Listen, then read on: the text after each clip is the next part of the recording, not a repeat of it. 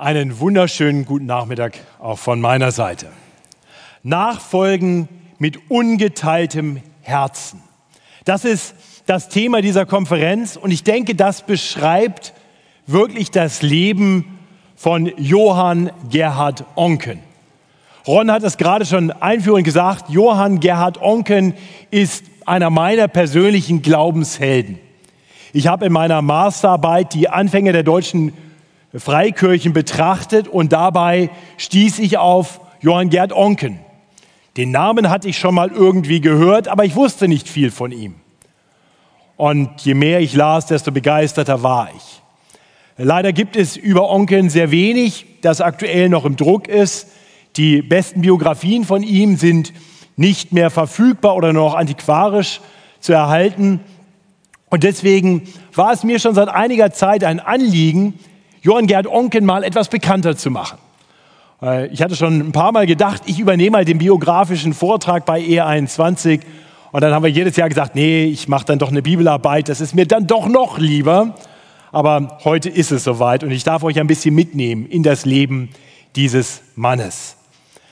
Charles Haddon Spurgeon, der Onken persönlich kannte, soll über Onken einst gesagt haben, dass er der Apostel Paulus Deutschlands war. Der renommierte Kirchengeschichtler Tom Nettles schreibt über Onken, Onken war der Vater nicht nur der deutschen Baptisten, sondern überhaupt des gesamten modernen Baptismus auf dem europäischen Kontinent. Um diesen Mann soll es gehen. Johann Gerd Onken. Und bevor ich auf sein Leben zu sprechen komme, möchte ich noch einmal mit uns beten. Dafür beten, dass uns sein Vorbild inspiriert. Nicht primär ihm nachzufolgen, sondern dem Herrn, dem er mit ungeteiltem Herzen nachgefolgt ist. Ich bete mit uns. Himmlischer Vater, wir wollen dir danken. Danken, dass du uns in Jesus Christus unseren Herrn gesandt hast, den wir nicht nur als Vorbild brauchen, sondern den wir als Erlöser brauchen. Denn wir kommen zu dir immer als Bettler und Sünder. Danke, dass wir in Jesus Christus den haben, der uns zur Gerechtigkeit geworden ist. Danke, dass du deinen eingeliebten Sohn in diese Welt gesandt und auch ans Kreuz gesandt hast, damit er für unsere Sünden sterben konnte, sodass wir, wenn wir an den Glauben nicht verloren gehen, sondern ewiges Leben haben. Danke für das Evangelium unseres Retters und Herrn. Und danke, dass wir nicht nur dieses Evangelium glauben dürfen, sondern auch unserem Herrn Jesus Christus nachfolgen dürfen. Und wir wollen dir danken, dass du immer wieder auch Nachfolger sendest, zurüstest und gebrauchst, sodass wir uns an ihnen orientieren können, da wo sie Jesus Christus nachfolgen. Und genau das ist mein Gebet für heute Nachmittag. Nicht, dass wir vor allem begeistert sind von Johann Gerd Onken, sondern dass wir begeistert sind vom Herrn Jesus Christus und inspiriert werden durch das Leben von Onken, dem Herrn Jesus Christus, treuer, mutiger, entschiedener nachzufolgen. Das erbitten wir in Jesu Namen. Amen. Onken wurde geboren am, 8, am 26. Januar 1800. Er wurde geboren in der Kleinstadt Farrel. Äh, das ist nördlich von Oldenburg. Onken hatte Eltern, die nicht verheiratet waren, was in der damaligen Zeit ein großes Problem war. Er hat seinen Vater tatsächlich nie kennengelernt. Er wuchs in schwierigen Verhältnissen auf. Schon allein eben als uneheliches Kind, noch dazu in ärmlichen Verhältnissen, wurde vor allem von seiner Großmutter erzogen. Er musste dann schon in jungen Jahren mit anpacken. In einem Gasthof, der Verwandten gehörte, hat er mitgearbeitet. Und dort lernte er wohl im Alter von 13 Jahren einen schottischen Geschäftsmann kennen, John Walker Anderson. Anderson erkannte in Onken einen talentierten, begabten jungen Mann. Er mochte ihn sofort sehr und bei der zweiten Begegnung nahm er ihn in seinen Dienst. 1814 nahm er Onken mit nach Schottland. So kam dieser Junge nach Schottland, nach Edinburgh und durfte dort nun die nächsten Jahre seines Lebens verbringen. Fünf Jahre war er dort ansässig. Anderson war kein wirklich lebendiger Christ, aber er kaufte Onken eine Bibel und er übergab ihn in die Obhut seiner Mutter, wenn er nicht mit ihm reiste. Und Andersons Mutter, die war eine hingegebene Christin und die nahm Onken regelmäßig mit in die Gottesdienste der Scottish Reformed Presbyterian Church. Und dort lernte Onken viel. Er lernte über die Lehren der Gnade. Aber diese Lehren erreichten anfänglich sein Herz nicht. Man kann also auch nur vom Kopf her diese Lehren kennen, ohne sie im Herzen zu glauben. Das war Onken. Neun Jahre verbrachte er im Dienst von Anderson. Er reiste mit ihm durch Schottland und England und Frankreich und immer wieder auch nach Deutschland. Und Ong erwies sich als ein sehr talentierter, ein sehr wissbegieriger junger Mann. Er lernte sehr, sehr schnell perfekt Englisch zu sprechen und zu schreiben und auch relativ schnell äh, sehr flüssig und gut Französisch zu sprechen und zu schreiben. Nur ein geistliches Interesse, das hatte er nicht. Er lernte viel über die Bibel, aber zum Glauben kam er nicht. Bis er dann 1819 von Schottland nach England übersiedelte. In England äh, wohnte er bei einer sehr gläubigen Familie in einem Vorort von London. Und diese Familie lud ihn ein zu ihren täglichen Familienandachten. Dort hörte Onken weiter viel aus der Bibel, aber vor allem erlebte er eines. Der Familienvater, der diese Andachten leitete, betete fast jeden Tag für Onken. Und zwar für seine Bekehrung. Onken beschreibt später, wie ihn das tief berührte. Sowohl das fromme Leben dieser Familie wie eben auch die Gebete des Familienvaters. Und Gott ist treu. Gott hat das Gebet des Familienvaters erhört. Die Familie nahm Onken immer wieder mit und ermutigte ihn, zu Gottesdiensten zu gehen. Und so besuchte er regelmäßig eine Methodistengemeinde in London. Und dort war er an einem Tag, und er schreibt davon im Rückblick in seinen Tagebüchern, in dieser Methodistenkapelle hörte ich eine ausgezeichnete Predigt über den trostreichen Text Römer 8, Vers 1. Dieser Text ist uns bekannt. Nicht? So gibt es nun keine Verdammnis für die, die in Christus Jesus sind. Er sagte, ich hörte also eine ausgezeichnete Predigt über den trostreichen Text Römer 8, 1, die mich in die herrliche Freiheit der Kinder Gottes versetzte. Der Schöpfer meines neuen Lebens legte einen reichen Segen auf dieses Zeugnis, dass ich von der Kapelle jauchzend und unaussprechlich glücklich heimging. Das war der Tag seiner Bekehrung. Unmittelbar danach fing er an, diese Botschaft des Evangeliums, die er aufgrund der Gnade Gottes hatte hören und glauben dürfen, weiterzusagen. Er bezeugte das Evangelium, wo immer er konnte in seinem Umfeld. Und er fing an, viele Briefe zu schreiben. Briefe an alte Bekannte, auch viele Briefe nach Deutschland. Schnell wurde klar, dass Onken nicht einfach nur das für Frischbekehrte oft typische Feuer hatte, sondern eine echte Begabung, eine echte evangelistische Begabung. 1822 kam er auf seiner letzten Dienstreise mit Anderson noch einmal nach Deutschland. Er überwinterte dort den Winter 22, 23 in Hamburg und dort erlebte er zum ersten Mal ganz bewusst, wie weitreichend der Unglaube in seiner eigentlichen Heimat war. Äh, alle Menschen in Deutschland bekannten sich irgendwie zum Glauben, aber, aber sie glaubten nicht wirklich.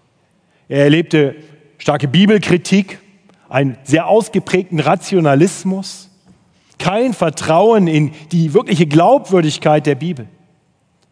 Und das, was er dort erlebte, wurde ihm zu einer schweren Last. Zurück in England war seine evangelistische Begabung bekannt geworden und es gab erste Gespräche darüber, ob er nicht seinen Dienst bei Anderson niederlegen sollte und sich vollzeitlich der Verkündigung des Evangeliums widmen sollte. Und das am besten in Deutschland.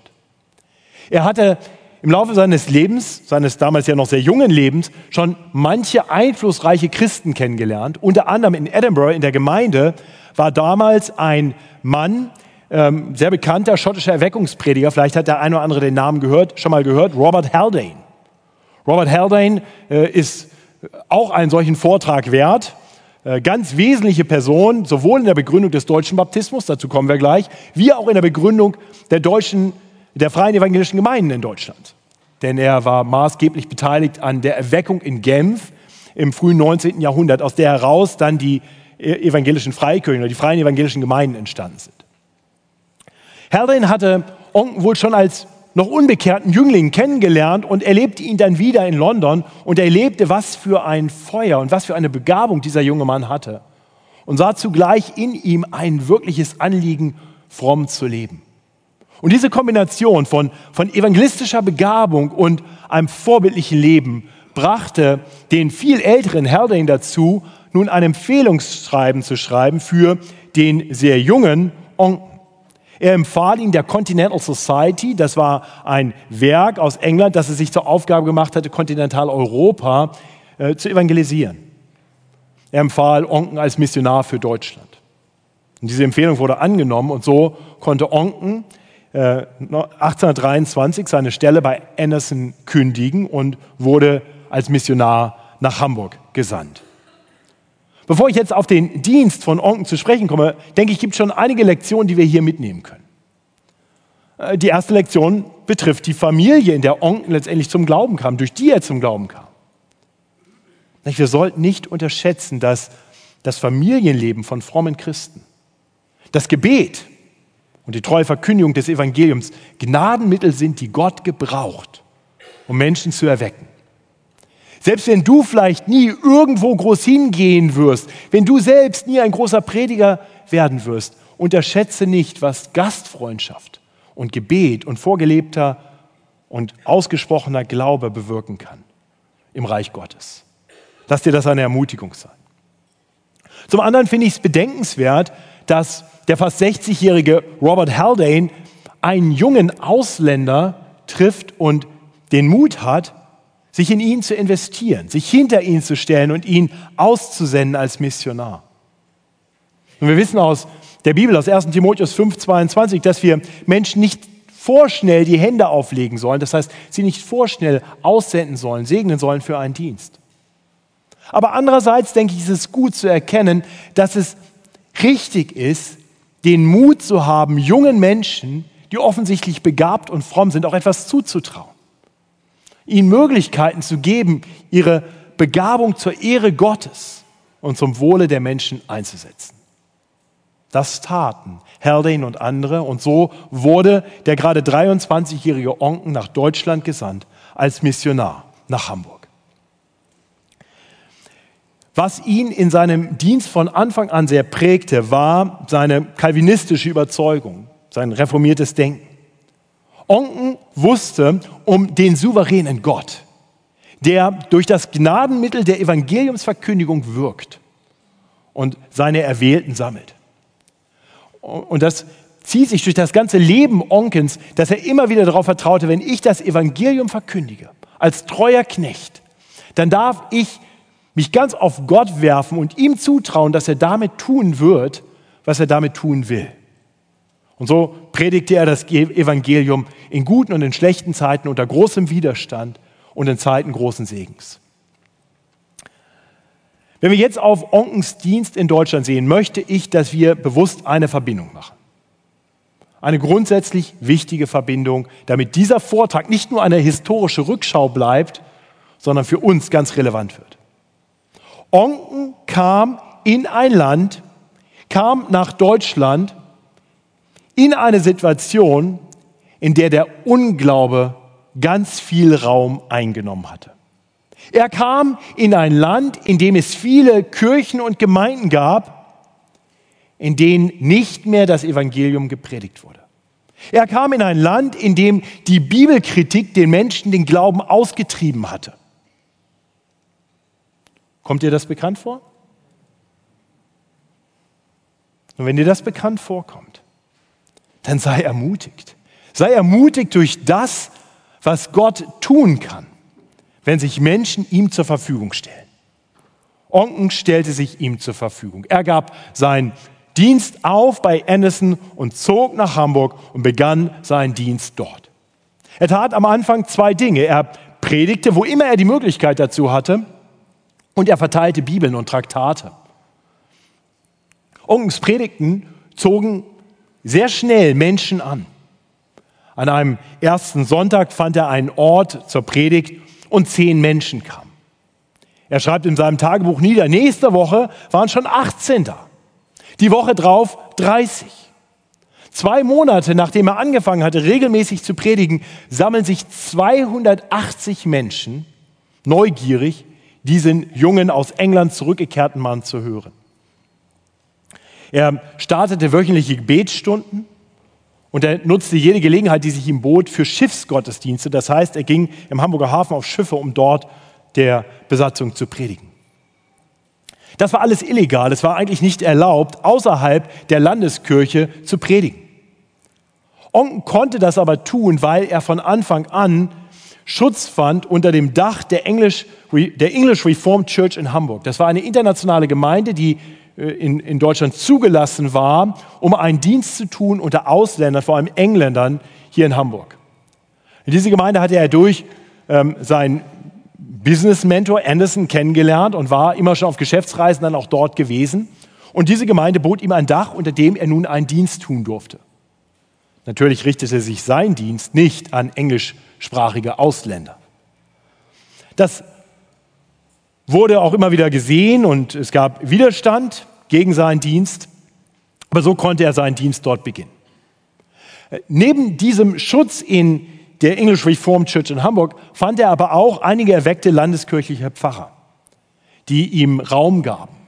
Äh, eine Arbeit, die er dort besonders begann, von der selten die Rede ist, wenn man über Onken redet, ist der Beginn der Sonntagsschularbeit. Onken sah die große Not von Jungen, ähm, die so waren wie er einst, aus schwierigen Verhältnissen, ohne Schulbildung. Äh, und er, er sah die Notwendigkeit, diesen jungen Menschen sowohl eine Allgemeinbildung zu verschaffen, wie auch, was bei ihm am Anfang fehlte, Kenntnis der Bibel. Und, und so baut er eine Sonntagsschularbeit auf in enger Zusammenarbeit mit einem lutherischen Pfarrer. Äh, wir kennen meist mehr den Mann, der diese Arbeit von Onken später übernommen, übernommen hat, Johann Heinrich Wichern. Wichern war tatsächlich in gewisser Weise ein, ein Jünger, wurde von Onken eingesetzt in diesen Dienst. Nun, wie gesagt, Onken tat seinen Dienst äh, letztendlich eigentlich eher illegal und wurde deshalb von der Polizei immer mehr überwacht.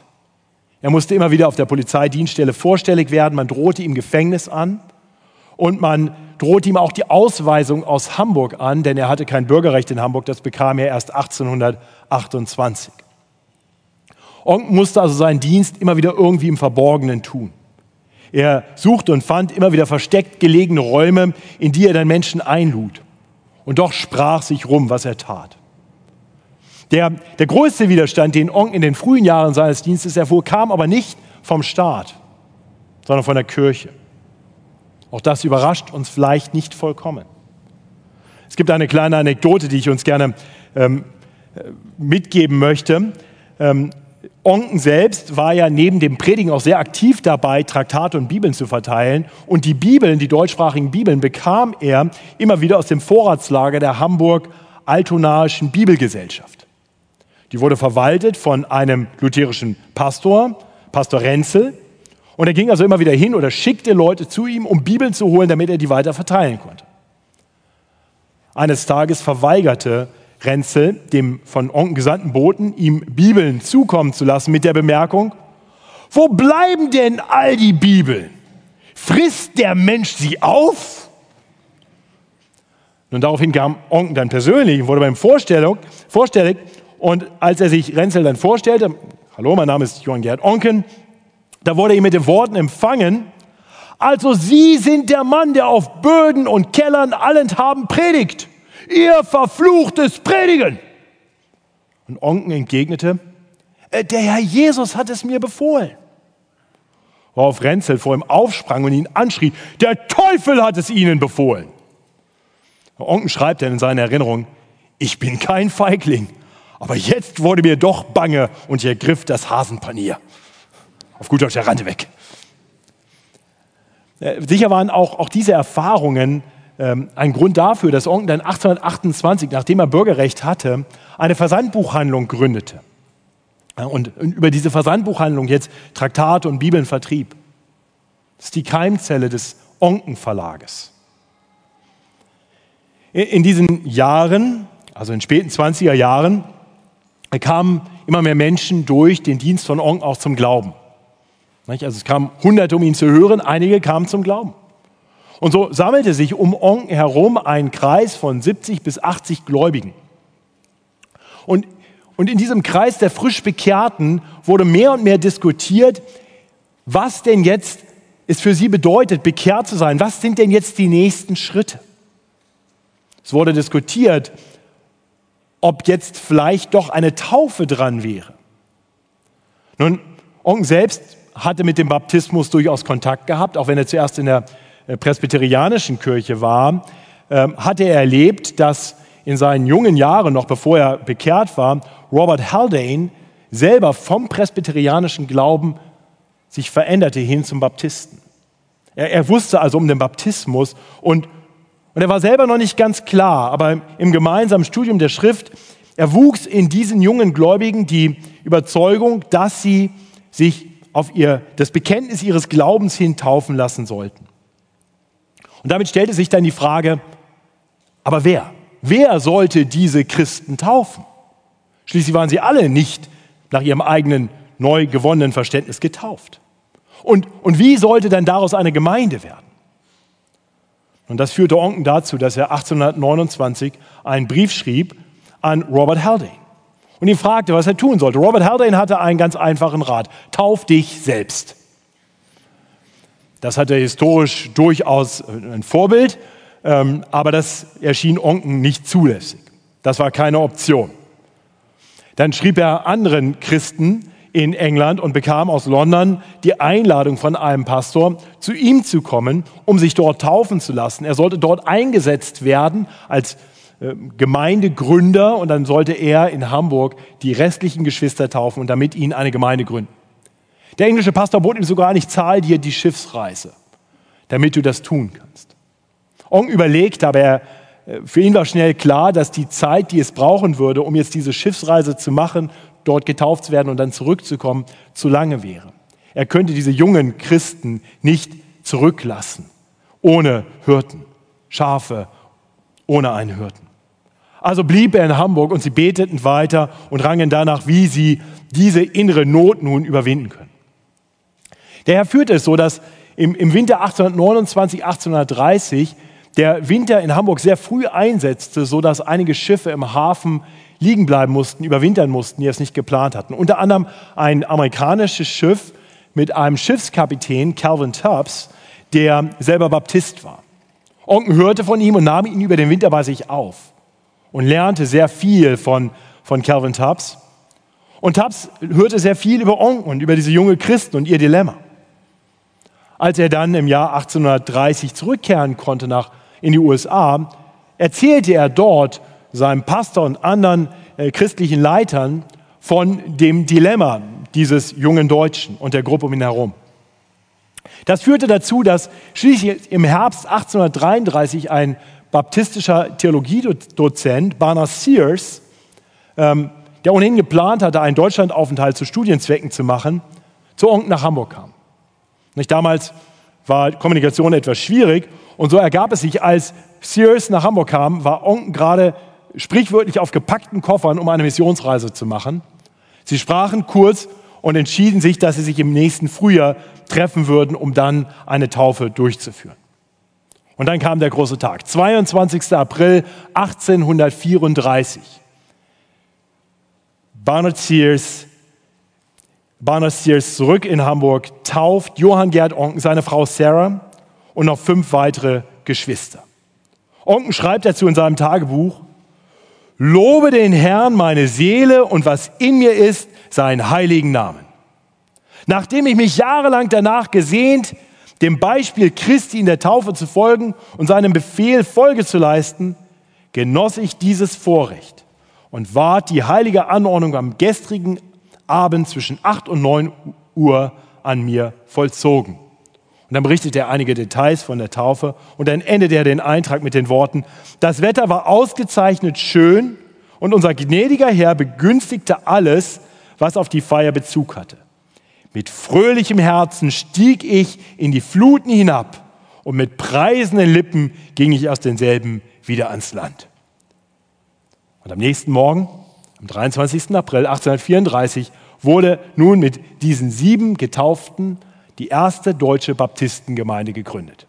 Also die erste deutsche Baptistengemeinde gegründet am 23. April 1834 hier in Hamburg. Innerhalb der ersten zwei Jahre kamen 68 Mitglieder zusammen, unter anderem der dänischstämmige Julius Köbner.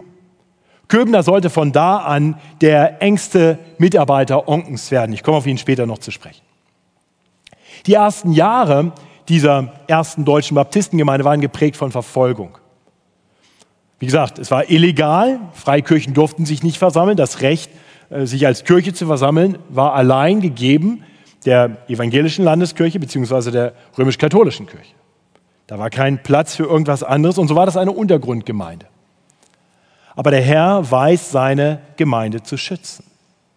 Und so führte er es so, dass der Polizeichef Hamburgs zu dieser Zeit ein erweckter Christ war.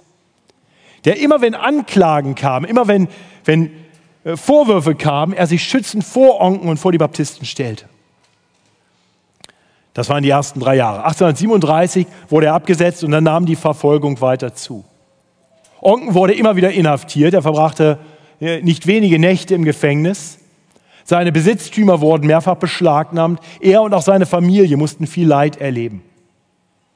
Aber gerade hier im Leid erweist sich Onken als ein Mann, der um die souveräne Gnade Gottes weiß. Er weiß sich geborgen in der Hand seines Herrn. Ein aus meiner Sicht bewegender Tagebucheintrag findet sich äh, mit dem Datum 13. Mai 1840. Da beschreibt er, wie er mal wieder verhaftet und verhört wurde und dann in eine Zelle gesperrt wurde. Und dann schreibt er, Nachdem der Gefangenenwächter sich entfernt hatte, warf ich mich auf meine Knie, preisend und lobend meinen Heiland, der mich würdigte, um seines Namens willen Bande zu erleiden. Ich fühlte mich wohl und selig, empfahl meine teure Gemeinde dem Herrn und flehte für die Bekehrung meiner Verfolger. Das war Onken. Im September 1837 gab es ein anderes Erlebnis, wo, wo Onken und ähm, seine Geschwister in besonderer Weise ins Visier der Autoritäten kamen. Ähm, sie hatten eine Taufe durchgeführt an der Elbe und zwar diesmal nicht nachts, nicht in der Dämmerung, sondern am helllichten Tag und sie waren dabei gesehen worden und es gab eine ganze Reihe von Anzeigen. Äh, der Staat veranlasste daraufhin dass Onken und auch Köbner, der nun anerkannt wurde, so als zweiter Leiter der Gemeinde, auf die Polizeiwache zitiert wurden und sie sollten ihren Glauben erklären. Ihnen wurde gesagt, sie sollten das schriftlich tun. Das führte zur Abfassung des ersten Glaubensbekenntnisses der Hamburger Gemeinde. 1837, das erste deutsche Baptisten-Glaubensbekenntnis Onken hatte er schon lange vorgehabt. Onken hatte viele Dinge vor, die er für richtig hielt, aber er hatte einfach zu viele Dinge zu tun. Er war gerade in den ersten Jahren sehr stark jemand, der Pionier und Einzelkämpfer an vielen Fronten war. Und so hatte er eigentlich gegen seinen eigenen Wunsch und seinen eigenen Willen noch kein Bekenntnis formuliert. Und nun war der Druck da. Zusammen mit Köbner wurde also das erste Glaubensbekenntnis des deutschen Baptismus formuliert. Ähm, Evangelium 21 hat er schon vor einigen Jahren veröffentlicht. Ich glaube, Titus Vogt hat es herausgegeben, findet sich als Schrift bei E21 als Ressource auf der Website. Kann ich euch sehr empfehlen. Es ist ein wunderbares Glaubensbekenntnis. Es hat eine kuriose, einen kuriosen Aspekt, auf den möchte ich kurz zu sprechen kommen. Ähm, Onken war, wie gesagt, überzeugter, überzeugt von reformierter Theologie. Und das, das klingt durch das ganze Glaubensbekenntnis durch. Aber er wusste zugleich, dass auch in seiner Gemeinde einige Geschwister waren, die diese Lehren so noch nicht annehmen konnten. Und er wollte sie nicht ausschließen von der Gemeinde. Er wollte ein Glaubensbekenntnis schreiben, zu dem sie alle ein frohes Ja haben konnten. Also hat er einen Zusatz verfasst zu dem Artikel von der Erwählung zur Seligkeit. Da lesen wir Folgendes. Da diese teure Lehre, die Lehre von der Erwählung zur Seligkeit. Da diese teure Lehre der Heiligen Schrift von Anfängern im Christentum häufig nicht verstanden wird, so verhalten wir es für unsere Pflicht, auch solche zu den Gnadenmitteln als Mitglieder der Gemeinde zuzulassen, die an den Herrn gläubig geworden, aber in das Verständnis der hier abgehandelten Lehre noch nicht eingedrungen sind. Ihr könnt mal raten, wie viele der Nicht-Reformierten daraufhin Mitglieder der Gemeinde wurden. Null.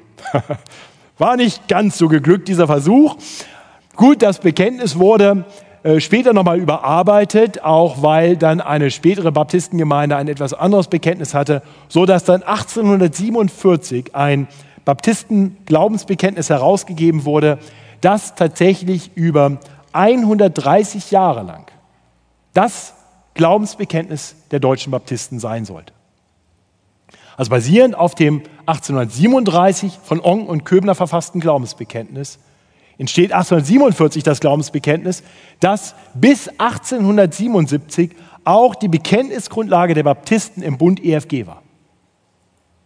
Leider seitdem nicht mehr. Ich glaube, zum großen Schaden dieses Bundes. Nun, die Geschichte der Hamburger Gemeinde nahm eine radikale Wendung im Jahr 1842. Am 5. Mai dieses Jahres brach in Hamburg ein verheerender Brand aus. Ein Drittel der Hamburger Altstadt ging in Flammen auf. 20.000 Menschen verloren ihr Zuhause und waren obdachlos. In, Ange in Anbetracht dieser Katastrophe öffnete Onken die eigentlich im Verborgenen gehaltenen Gemeinderäume, um obdachlos gewordenen Menschen Asyl zu geben. Die Gemeinde versorgte diese Menschen hingebungsvoll.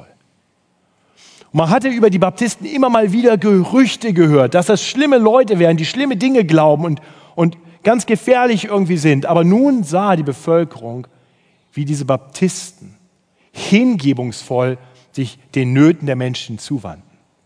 Und das änderte alles. Wenn, wenngleich die Gemeinde in Hamburg erst 1858 offiziell anerkannt wurde, war von diesem Tag an 1842 die schlimmste Verfolgung vorbei. Und so ging die Entwicklung der Hamburger Gemeinde wunderbar voran.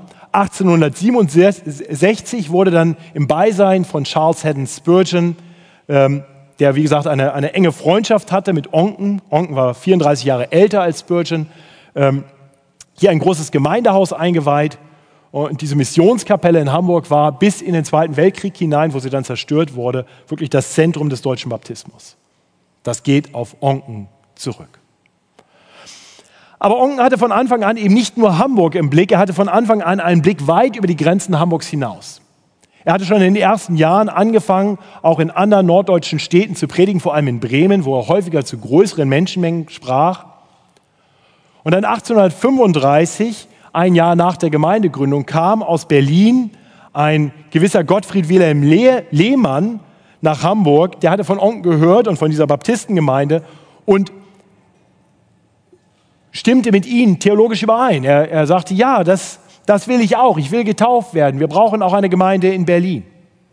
Er lud Onken ein, nach Berlin zu kommen und so kam Onken am 13. Mai 1837 nach Berlin, taufte Lehmann und fünf weitere Gläubige und so wurde dann auch 1837 in Berlin die erste Baptistengemeinde in der deutschen Hauptstadt gegründet.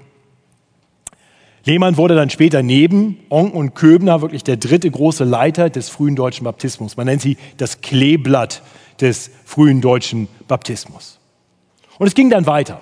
Im September des gleichen Jahres, also September äh, 1837, gründete Onken in Oldenburg eine Gemeinde. Er taufte auch dort Gläubige und, und konstituierte eine Gemeinde.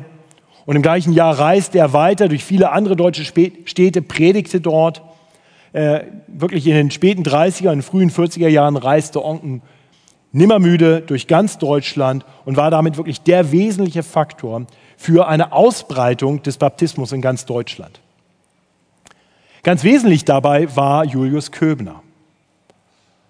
Onken hatte anfangs die neue Gruppe von Christen in Hamburg nicht verlassen wollen, weil er sagte, diese Schafe brauchen einen Hirten. Aber jetzt hatte er in Köbner einen anderen Hirten, der ihn freisetzte. Das heißt, der Dienst Onkens wäre nicht möglich gewesen ohne den Dienst von Köbner zurück in Hamburg, der der Gemeinde sehr gut vorstand und Onken gut vertrat, wenn er auf Reisen war. Das darf eine Ermutigung sein für die, die vielleicht in der zweiten Reihe in Gemeinden stehen und anderen den Rücken frei halten. Man hörte von Onken an vielen Orten, seine Lehren breiteten sich aus und so kam es, dass wenn er in neue Städte kam, er oft schon empfangen wurde von bereits taufgesinnten Christen, sodass er immer wieder relativ schnell nach eingehenden Erstpredigten und dann eingehender Glaubensprüfung äh, Menschen taufen konnte und Gemeinden konstituieren konnte. Und so entstanden Gemeinden. 1838 in Stuttgart, 1840 in Jever und nicht zu missachten, die erste Baptistengemeindegründung in Bayern, auch das hat es gegeben, in Bayreuth. 1840 ähm, die Gründung einer Gemeinde bei Salzgitter in Otfriesen, in Bitterfeld und in Marburg, sodass Ende 1840 dann es zwölf deutsche Baptistengemeinden gab. Ungefähr 300 Mitglieder, gut ein Drittel davon in Hamburg. Und so breitete sich der Baptismus weiter aus. 1848 waren es schon 25 Gemeinden in Deutschland. All das im Verborgenen, all das zu einer Zeit, wo das gar nicht erlaubt war. Onken folgte seinem Herrn mit ungeteiltem Herzen und unermüdlicher Kraft, die der Herr ihm gab. Und sein Dienst zog weite Kreise. Aber er war nicht nur Begründer des deutschen Baptismus, gründete viele Gemeinden, taufte Tausende, Nein, er fing dann auch an, über die Grenzen Deutschlands hinaus seinen Dienst zu tun. Schon 1839 hatte Köbner ihn mit in seine Heimat Dänemark genommen und dort hatte Onken in Kopenhagen einige Geschwister getauft und die erste Baptistengemeinde dort gegründet. 1841 machte er dann seine erste lange Missionsreise entlang der Ostseeküste durch das heutige Polen und Russland bis hin ins Baltikum. Er predigte dort und später wurden dann auch dort Gemeinden gegründet, die auf ihn zurückgehen. Die 1840er Jahre waren wirklich Jahre des internationalen Missionsdienstes. Onken reiste von Hamburg aus immer weiter. Er gründete die erste moderne Baptistengemeinde in den Niederlanden. Es hatte da schon früh welche gegeben, dann später nicht mehr. Die erste moderne, moderne Baptistengemeinde in den Niederlanden, die erste Baptistengemeinde in Schweden, die erste Baptistengemeinde in Österreich, die erste Baptistengemeinde in Ungarn die erste Baptistengemeinde in der Schweiz, die erste Baptistengemeinde in Rumänien, in Bulgarien, in der Ukraine, in Kroatien und der Türkei. Überall war Onken da, Pionier des kontinentaleuropäischen Baptismus. Faszinierend, der Einfluss dieses Mannes.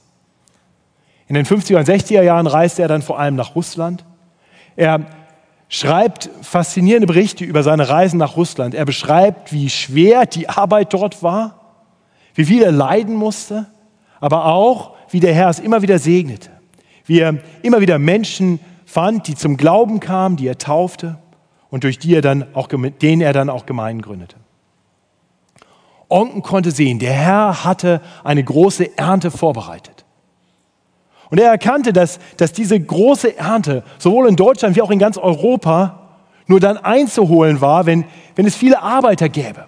Er brauchte mehr Arbeiter, er brauchte mehr Männer, die seinen Dienst, den Evangeliumsdienst weitertragen können. Und so hielt er beständig Ausschau. Ausschau nach jungen Männern, die etwas verheißungsvoll erschienen. Er, er lud diese begabten Männer ein nach Hamburg, um sie zu schulen, um sie weiter zuzurüsten und sie dann wieder zurückzusenden. So entstand unter Onkens Leitung ein Predigerseminar in Hamburg. Die heutige, die heutige äh, Theologische Hochschule in Elstal, die Baptisten ähm, geht auf Onken zurück. Das waren die Anfänge. Äh, er fand auch im Ausland viele Männer, die er dann nach Hamburg brachte, die er lehrte und dann in ihre Heimat zurücksandte. Onken sah in diesen Männern immer wieder kleine Abbilder von sich selbst. Jemand, der in England zugerüstet worden war und dann zurückgesandt worden war in seine Heimat. Das tat nun auch er mit vielen Männern aus Osteuropa. Auch hier, denke ich, sind Lektionen für uns zu lernen. Jesus sagt in Lukas 10, die Ernte ist groß, der Arbeiter aber sind wenige. Darum bittet den Herrn der Ernte, dass er Arbeiter aussende in seine Ernte. Das war Onkens beständiges Gebet. Und eine, eine große gesegnete Arbeit, wie der Herr sie durch Onken tat, die brauchte eben mehr als nur diesen einen großen Pionier. Ja, deswegen war für Onken das Wort aus 2. Ähm, Timotheus 2, Vers 2 so wichtig. Was du von mir gehört hast, vor vielen Zeugen, dass wie viel treuen Menschen an die tüchtig sind, auch andere zu lehren. Onken sagte, dieser Dienst braucht mehr Zeugen. Es braucht Zurüstung für Leute, die wieder andere zurüsten können. Und Onken erlebte, wie der Herr ihn segnete. Wie der Herr inmitten von viel Verfolgung und Leid immer wieder ihn zum einen gebrauchte, um wirklich Erweckung zu bringen in neue Regionen und zum anderen ihm immer wieder auch Männer schenkte, die er zurüsten und aussenden konnte, die dann großartigen Dienst taten. Ong erkannte auch, dass all das viel Geld braucht. Das wissen wir auch. Mission braucht nicht nur die, die gehen, es braucht auch die, die das finanzieren. Und, und Onken war ein begabter Fundraiser. Ähm, er schrieb regelmäßig Briefe nach England und nach Amerika. Äh, teilweise reiste er selbst dorthin. Er hat auch einige Leute, die er sandte, die für ihn das ähm, Geldeintreiben dann übernahmen. Es gibt eine, eine interessante Anekdote. Anfang der 1860er Jahre wurde er einmal gefragt, sag mal, wie viele Missionare finanzieren wir hier eigentlich? Wie viele Missionare hast du? Und Onken sagte, ohne mit der Wimper zu zucken, 7000. 7000 Missionare? Wie kann das sein? Dazu muss man wissen, dass Onken gerade vorher erklärt hatte, dass er davon ausgeht, dass es in Deutschland ungefähr 7000 Baptisten gab zu dieser Zeit. Und Onken sagte ganz trocken, wir betrachten jeden wahren Baptisten als einen Missionar. Ha. Das gilt, glaube ich, nicht nur für Baptisten. Jeder Christ ein Missionar. Das war seine Grundeinstellung. Ich glaube, die ist biblisch. An dieser Stelle einige Worte über Onkens Familienleben. Ähm, inmitten seines unermüdlichen Missionsdienstes hatte Onken kein leichtes Leben. Neben viel Verfolgung, die er immer wieder erlebte, vielen Inhaftierungen, vielen Krankheiten, musste er auch einige schwere persönliche Schicksalsschläge ähm, hinnehmen. Seine erste Frau Sarah, die er äh, schon während seiner Zeit noch in London kennengelernt hatte, frisch bekehrt, und die er dann aber erst 1828 heiratete, nachdem er in Hamburg Bürgerrecht hatte und dort etabliert war, starb 1845 an Brustkrebs. Nach 17 Jahren Ehe mit acht Kindern, die sie zur Welt gebracht hatte. Von diesen Kindern war eins tot zur Welt gekommen, drei starben im Kindheitsalter und ein Sohn starb vor Erreichen des Erwachsenenalters durch einen Brandunfall. Drama, Trauer, Leid.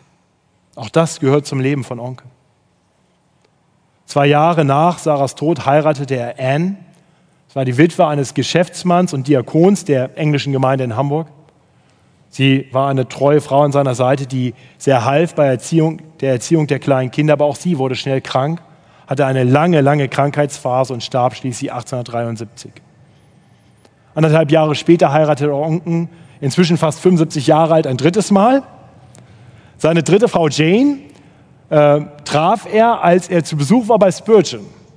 Im Metropolitan Tabernacle. Jane war dort Mitglied und ähm, Spurgeon machte die miteinander bekannt und er lernte sie kennen und lieben und sie heirateten.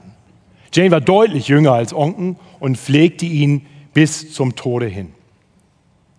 Nicht lange nach der Hochzeit, 1879, wurde Onken immer kränker. Er hatte einige Schlaganfälle und er musste letztendlich dann Hamburg verlassen, in das für ihn damals klimatisch äh, günstigere Zürich auswandern und so verbrachte er seinen Lebensabend in der Schweiz. Zur Geschichte dieses großen Gottesmannes gehört aber auch ein Blick auf die nicht so ruhmreiche Seite von Onkens. Ich habe schon gesagt, Onken war ein Förderer vieler junger Männer. Er hatte viele Männer zugerüstet, hat sie ausgesandt. Und er hat ihnen viel zugetraut, so wie ihm als junger Mann viel zugetraut worden war. Nur eines konnte er nicht richtig loslassen. 1871 äh, war die Versammlung in Hamburg-Altona an, an dem Punkt gekommen, wo sie sagte, wir wollen eine eigenständige Gemeinde sein. Onken hatte viele Predigtstationen ähm, um die eigentliche Muttergemeinde herum in verschiedenen Stadtteilen und außerhalb von Hamburg und überall in Deutschland. Und Onkens Verständnis war, dass es in einer Stadt nur eine Gemeinde geben sollte. Und das war seine. Und er hatte das Verständnis, dass, dass die Hamburger Gemeinde so eine Art Jerusalem-Gemeinde war. Äh, die leitende Gemeinde. Äh, alle anderen Gemeinden waren ihr in gewisser Weise untergeordnet und von ihr abhängig. Und von daher war, war er zwar bereit, Verantwortung zu übertragen, aber eben nicht komplett loszulassen. Nun im Streit um dieses Verlangen der Gemeinde in Altona eigenständige Gemeinde zu sein, äh, stellten sich andere baptistische Leiter gegen Onken. Unter anderem seine beiden wesentlichen Weggefährten Lehmann und Köbner. Und so wurde Onken überstimmt. der inzwischen 71-jährige Onken war zutiefst gekränkt. Es dauerte Jahre, bis er sich wieder seinen Freunden zuwenden und annähern konnte und es zu, einem, zu einer gewissen Versöhnung kam. Und selbst als Onken dann 1879, wie gesagt im Alter von 79 Jahren, in die Schweiz übersiedelte, konnte er die Leitung der Hamburger Gemeinde nicht gleich abgeben. Er, er setzte kommissarisch andere ein, die die Amtsgeschäfte für ihn weiterleiten sollten, aber er blieb offiziell der Pastor. Er konnte einfach nicht loslassen. Und ich glaube, das ist eine wichtige Lektion für vielleicht gerade die Älteren unter uns. Ich habe ja gehört, dass selbst der Pastor dieser Gemeinde inzwischen 50 ist. Herzlichen Glückwunsch nochmal, Christian. Der Herr gibt und der Herr nimmt. Alles hat seine Zeit. Und wir sind gut beraten, Dinge auch wieder loszulassen. Die Dinge, die der Herr uns anvertraut, vertraut er uns für eine gewisse Zeit an. Wir sind Diener des Herrn für eine Zeit. Und ich denke, das ist wichtig, dass geistliche Leiter das nie vergessen.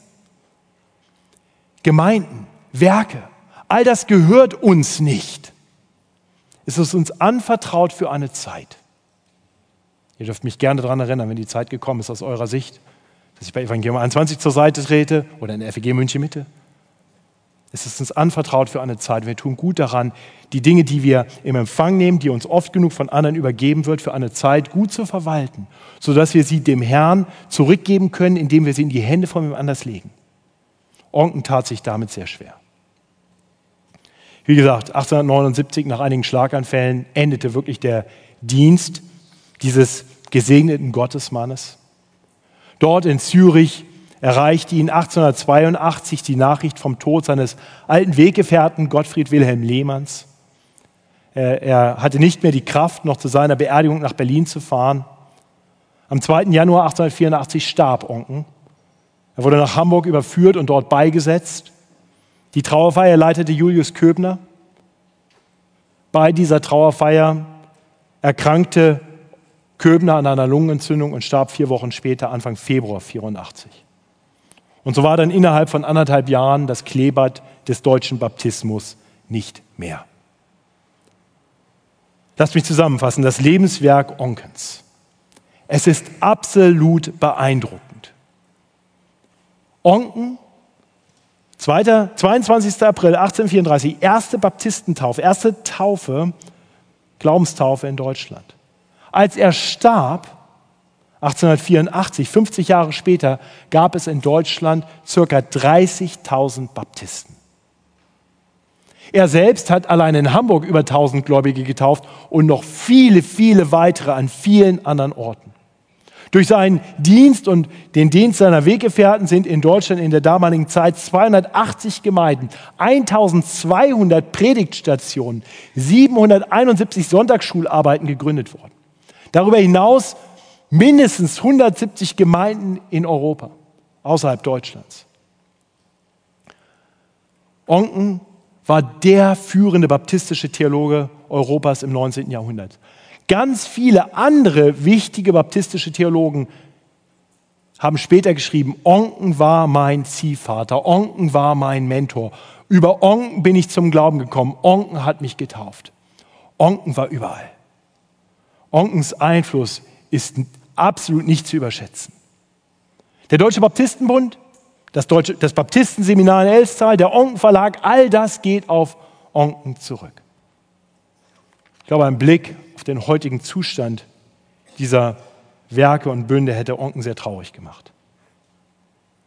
Und so möchte ich enden, wirklich mit dem Ausdruck meiner Hoffnung und meines Gebets, dass der Blick auf das Leben von Johann Gerhard Onken uns Hoffnung gibt. Liebe Geschwister, Onken kam in ein geistlich totes Deutschland. Ein weitgehend geistlich totes Deutschland. Und der Herr gebrauchte diesen einfachen, aber treuen Gottesmann, um ein gewaltiges Werk zu tun. Trauen wir diesem Gott das auch heute wieder zu? Ich bete mit uns. Mit uns.